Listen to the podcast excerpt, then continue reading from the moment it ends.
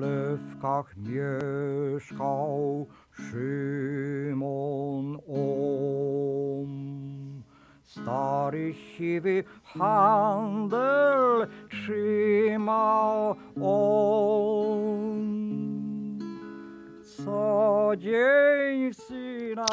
La voix que vous entendez, celle d'Alexander Kulichevich, une voix revenue de l'enfer euh, de Sachsenhausen, un camp de concentration situé près de Berlin.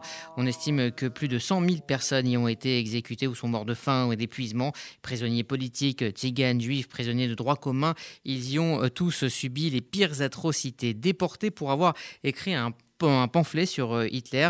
Euh, le Polonais Alexander Kulichevich arrive dans cet enfer euh, dès l'année 1939. Pour tenir, il va inventer des chansons, chanter pour lui et pour ses camarades. Et c'est après un travail méticuleux que Jean-Michel Rio a tenté de raconter cette histoire vraie dans un roman bouleversant qui s'appelle Les Mouches Bleues et qui est paru chez Plomb. Bonjour Jean-Michel Rio. Bonjour. Alors, vous dites que ce roman, vous avez mis toute votre vie à l'écrire. Oui, oui, oui. Euh, bah, bah, vous savez, on écrit chaque chaque jour des lignes et puis euh, on essaie de composer euh, quelque chose. Mais vous avez des, des idées fixes ou euh, des projets qui vous inspirent, euh, qui vous tiennent en vie, qui vous animent, qui vous portent. Et c'est vrai que ce qui s'est produit pendant la guerre de 39-45, d'ailleurs avant et avant la guerre déjà, eh bien c'est quelque chose qui me qui me qui fait partie de ma vie, qui me qui me qui est une composante et euh, parce que j'essaie de comprendre que je ne comprends pas. Et, et donc ce, ce, ce, roman est un peu l'aboutissement de tout ce que j'ai pu écrire avant. Euh, comment s'est fait votre rencontre avec euh, l'histoire d'Alexander Kulichevich?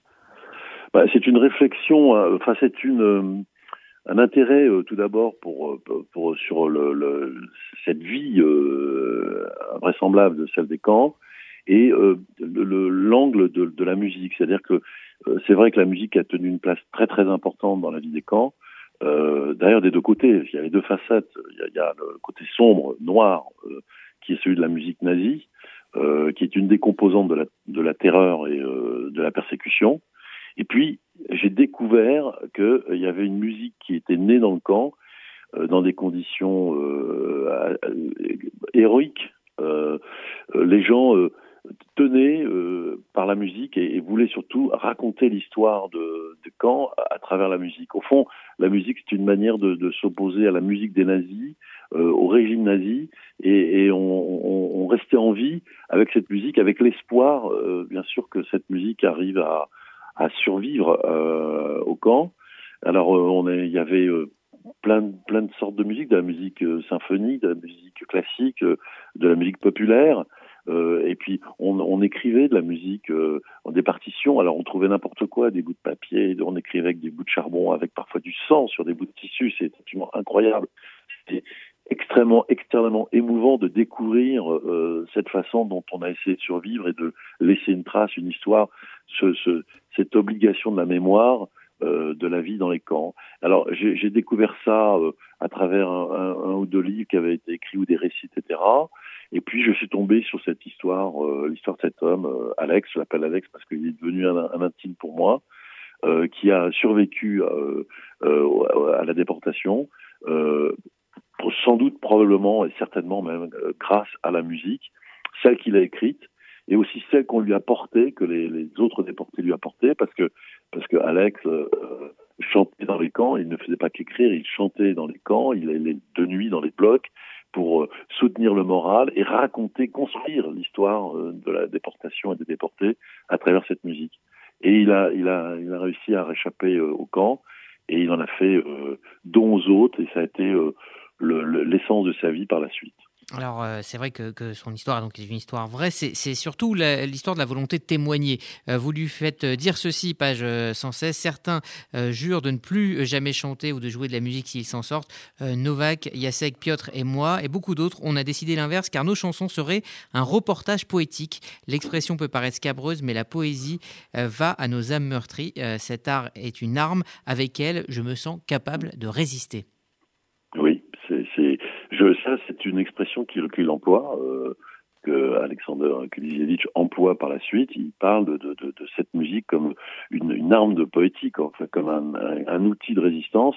Et c'est vrai, et c'est aussi euh, le miracle et l'aspect extrêmement touchant de, cette histoire, c'est que dans cette boue infâme, dans ce fumier, dans cette horreur qui était, qui était eh ben, il y a cette fleur qui arrive à survivre, cet élément positif qui est cette musique, au fond, qui est plus forte euh, que euh, les horreurs et, et entre autres la musique nazie euh, qui est aussi un élément encore une fois de torture puisqu'on fait chanter les déportés pour aller dans les camps, pour revenir dans les camps, pendant qu'on assassine les gens sur la place d'appel, on les pend, on les frappe, etc.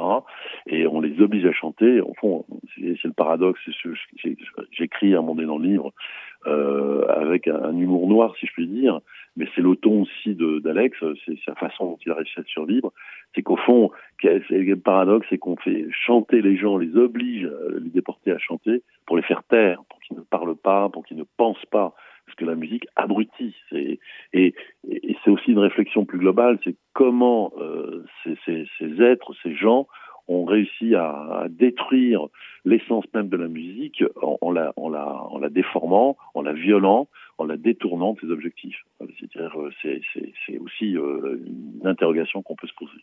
Alors, euh, au-delà de raconter euh, l'histoire hein, d'Alex, votre euh, héros, ce, ce roman, c'est aussi une chronique hein, de six ans d'enfer dans un camp de travail. C'est aussi une chronique de, de, la cruauté de ce que vous appelez les mouches bleues, c'est-à-dire oui. les, les, nazis qui sont attirés par le sang et par, la, par les plaies.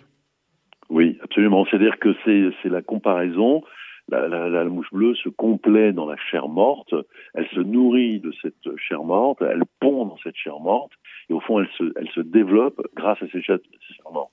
Et au fond, euh, c'est cette, euh, elle ne vit que grâce à la chair morte. Voilà, la mouche bleue. Voilà. Et le SS a, la même démarche. C'est-à-dire, au fond, finalement, sa façon d'exister, c'est de tuer, c'est de torturer, c'est de détruire. Et c'est comme cela qu'il se reproduit. Voilà. Parce que les mouches bleues, c'est aussi euh, toute la famille de toutes les tortures qu'on peut vivre, qu'on a vécues et, et continue à vivre, malheureusement. Alors, vous avez inventé un certain personnage, d'autres ont vraiment existé, et euh, on le sent, et d'ailleurs vous le dites à la fin du livre, hein, euh, que vous avez euh, fait un, un, travail et vous avez euh, tenté d'être le plus fidèle possible à, à l'atmosphère de, de, ces blocs. Comment vous avez fait pour inventer, créer ces personnages qui, euh, j'allais dire cette bande hein, de, euh, de, oui. de, personnages qui, qui, vont se serrer les coudes dans les blocs grâce à la musique, autour de la musique? Eh bien, parce que euh, bon, bah, d'abord, c'est ça, c'est le travail de l'imaginaire et du, du, romancier, hein, c'est-à-dire, euh, il fallait pour que cette histoire euh, prenne vie aussi que j'ai, je, je, je, pensais d'avoir que le, le, le, témoignage un peu en monologue d'Alexander, c'était une manière, ça, ça ne permettait pas d'exprimer le point de vue des autres et surtout de, au fond, finalement, c'est comme un film dans lequel il y aurait plusieurs caméras. Donc, il y, y a celle qui est braquée sur Alex, et puis il y a, y a aussi les autres regards des autres qu'ils portent sur Alex et qui, qui nous permettent aussi de voir leur propre vie. Donc, euh, ces personnages, euh, encore une fois, je l'ai écrit, je crois, euh, je les ai inventés, mais ce qu'ils ont vécu, eux, n'est pas inventé. Ça, c'est la vérité. C'est, voilà. Donc, euh, euh, il y a cet imprimeur, euh, il y a cet ouvrier mineur, euh, etc. Il y a ce, ce type qui, est, qui, a probablement été euh, souteneur dans une vie antérieure, mmh. mais qui, au fond, finalement, euh, s'attendrit euh, et euh, s'améliore, au fond, à cause ou grâce à cette vie dans le camp qui, où il voit tellement d'horreur. Et notamment, j'évoque aussi la question des bordels, euh, euh, des maisons closes dans les, dans les, dans les camps de, de, de déportation, d'extermination, qui est une, une, autre tragédie, enfin, qui est une histoire, là aussi, absolument invraisemblable de souffrance et de cruauté, euh, eh bien tous ces personnages, ils sont nés parce que j'avais envie aussi que que qu'Alex euh, euh, il n'a pas pu vivre seul, il était entouré de gens. D'ailleurs, ces chansons racontent, euh, il, est, il, est, il va dans les blogs pour chanter des chansons, il est supporté par des gens. Bref, il s'est créé aussi des liens et des amitiés. Donc, j'ai imaginé ces personnages euh, qui me semblaient nourrir le récit et me permettaient de, de donner une dimension euh, peut-être plus humaine encore, enfin humaine, si je puis dire, euh, à, à, ce récit. Voilà. Alors Alexander euh, Kulichevich a, mis du temps à évoquer ses chansons comme, comme finalement de, nombreux rescapés, hein, un silence total dans, les années 40, 50. Et puis dans les années 60, il est parti faire le tour du monde avec sa tenue de déporté pour chanter ses chansons, né dans les camps à travers le monde. Il l'a fait jusqu'à sa mort, c'était en 82. il a finalement incarné ce qu'on appelle le devoir de mémoire et, il l'a fait pour, pour ses camarades. Oui, exactement. Il, a fait ce devoir de mémoire comme moi j'essaie de le faire parce que je pense qu'on est tous dans l'obligation de ce devoir de mémoire, de se souvenir et de rapporter, de témoigner. Euh, et donc il faisait dans ce qu'on appelait la, ce qu'il appelait lui-même la tenue des zébras, euh, qui était un surnom donné à cette tenue rayée. Euh, donc il a pris cette guitare qui d'ailleurs lui avait été qu'il avait trouvé, qu'on lui a offerte là-dessus, euh, ce qu'il en raconte change. Mais elle a vraiment existé cette guitare. C'est une guitare des camps qui probablement a échappé, euh, a fait, a appartenait à quelqu'un qui a été ensuite euh, tué euh, et est allé au, au Et cette guitare a échappé de l'obscurité et pour lui c'était un soutien incroyable à la fois dans sa vie dans le camp et par la suite où en effet il a entrepris pour que chacune des ombres euh, qui l'entourent, qui continue à l'entourer pendant toute sa vie, ne disparaisse pas et, qu'il euh, continue à chanter jusqu'à être certain qu'aucune ne soit restée dans l'enfer de Chasse-aux-Zones, le camp de, déportation, euh, situé donc à côté de Berlin, comme vous le rappeliez tout à l'heure. Alors, il dit aussi, hein, j'ai survécu à la période nazie, mais je n'ai jamais quitté le camp de concentration. Et il, le dit aussi euh, dans ses rares et touchants témoignages que j'ai réussi à récupérer, à retrouver. Euh, il dit qu'il n'a jamais pu euh, quitter. Il a essayé de reprendre une vie, euh, comme beaucoup de déportés d'ailleurs. Il a essayé de reprendre une vie dite normale, classique, comme il l'avait connue avant mais il n'a pas réussi. C'est-à-dire qu'il il a essayé de reprendre une vie de journaliste, etc., mais il n'a pas pu. Et son devoir de mémoire, vous le disiez vous-même tout à l'heure, a été impérieux, plus important que le reste.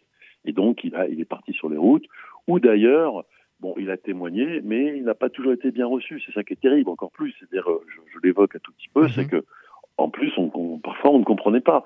Ce que d'ailleurs, euh, ce qui est produit, parce que j'avais aussi le témoignage d'Yvette Farnou, que j'avais eu l'occasion de rencontrer, euh, grande résistante, euh, qui, qui a échappé à la marche de janvier 45, la marche de la mort, et son mari, Abel Farnou, j'avais rencontré dans le cadre d'un autre livre que j'avais écrit, euh, m'expliquait que en fait, euh, en arrivant en France, hein, on parle de la France, en arrivant en 45, en, en 45 à la libération des camps, dans un Paris qui était libéré an, eh bien les gens euh, pas envie d'entendre. De, ils avaient entre guillemets tourné la page.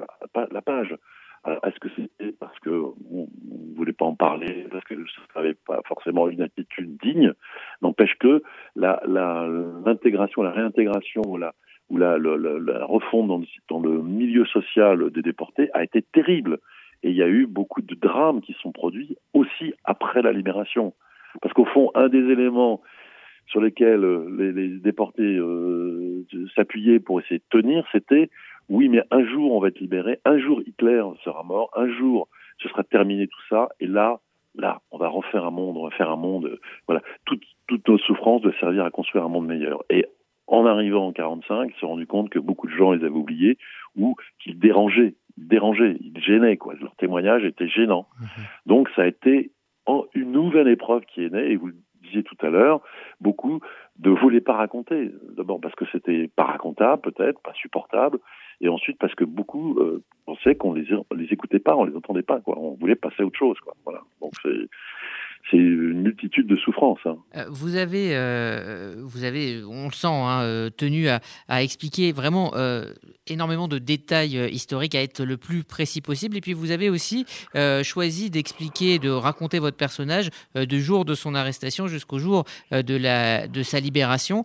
donc il y a plusieurs, plusieurs étapes, plusieurs époques. il y a, vous, décrivez les trains, vous décrivez l'arrivée, vous décrivez le, travail forcé, vous décrivez les expériences et vous décrivez les, marches de la mort aussi. Euh, est-ce que c'était aussi une manière euh, de, montrer un, panorama de, ces souffrances, de ce parcours euh, absolument terrible? Oui, parce que oui, c'était aussi une façon de, rappeler ou d'apprendre ce qui s'est passé. là, on est sur le sujet, un des sujets fondamentaux, c'est le devoir de mémoire. Je fais témoignage d'un sondage qui, qui était réalisé en 2018 et je pense qu'il n'a plus que s'aggraver où euh, euh, les, les, les, aux États-Unis, Auschwitz, euh, on ne sait pas ce que c'est. Quoi. Enfin, 41% de... la, de, la, population américaine et 66% des 18-34 ans. Oui, ne savent pas. Bon, donc, ne serait-ce que pour le présent et notre futur, c'est une obligation de se souvenir et de savoir ce qui s'est passé. Donc, alors j'ai essayé, je, d'ailleurs je le dis à la fin, j'ai vraiment euh, essayé d'être le plus juste, le plus vrai possible. Euh, on peut toujours commettre une erreur, etc. Mais le fond, le fond, la vérité, elle est là. Et c'est vrai que c'est euh, très très délicat de, traiter, de, ce sujet-là, parce que c'est vrai que euh, on est on est sur un sujet qui est tellement humain, tellement sensible, tellement euh, tragique que il y a à la fois cette, cette, enfin il y avait chez moi le, cette espèce de d'envie de, de, de pulsion, de nécessité d'écrire sur ce sujet, et en même temps avec une immense inquiétude qui était de blesser ou de toucher ou de toucher ou de ou de, de commettre une erreur, etc. Donc euh, c'est vraiment, ce sont des sujets redoutables, quoi. redoutables à, à, vivre, redoutables à, à écrire euh, et à transmettre, parce que la vérité est, est tellement incroyable que euh, parfois même on doute qu'elle est, on se dit c'est pas possible que, que des, des, des, des, des gens dits hommes aient pu faire ça. Eh bien si, s'ils l'ont fait. Euh, comme quoi euh, l'horreur est insondable. Quoi. Dernière euh, question euh, rapidement en conclusion, Jean-Michel Rio. Est-ce que pour vous, c'est votre livre le plus important, le plus personnel? Oui. Oui, alors sans, sans, sans conteste, c'est mon livre le plus important et le plus personnel. J'ai écrit beaucoup de romans historiques, dits historiques, euh, voilà, sur le grand siècle de français, Louis XIV, Versailles, etc. J'ai aussi écrit sur la guerre 14-18, etc., qui est aussi un sujet euh, là aussi qui mériterait euh, d'écrire et d'écrire. On peut pas tout faire, mais mais ce livre-là, Les Mouches Bleues, pour moi, c'est le, le plus important. Oui, absolument. C'est une pour moi c'est la volonté de laisser une trace de ce que je pense sincèrement et de, ce que j'avais envie de transmettre. Eh bien, merci euh, Jean-Michel euh, Rioux de nous avoir parlé euh, donc de Les Mouches Bleues. c'est chez Plomb et donc voilà, cela rend hommage, un livre qui rend hommage à Alexander Kulichevich qui a survécu grâce à la musique dans les camps et vous racontez donc son histoire de l'intérieur. merci à vous.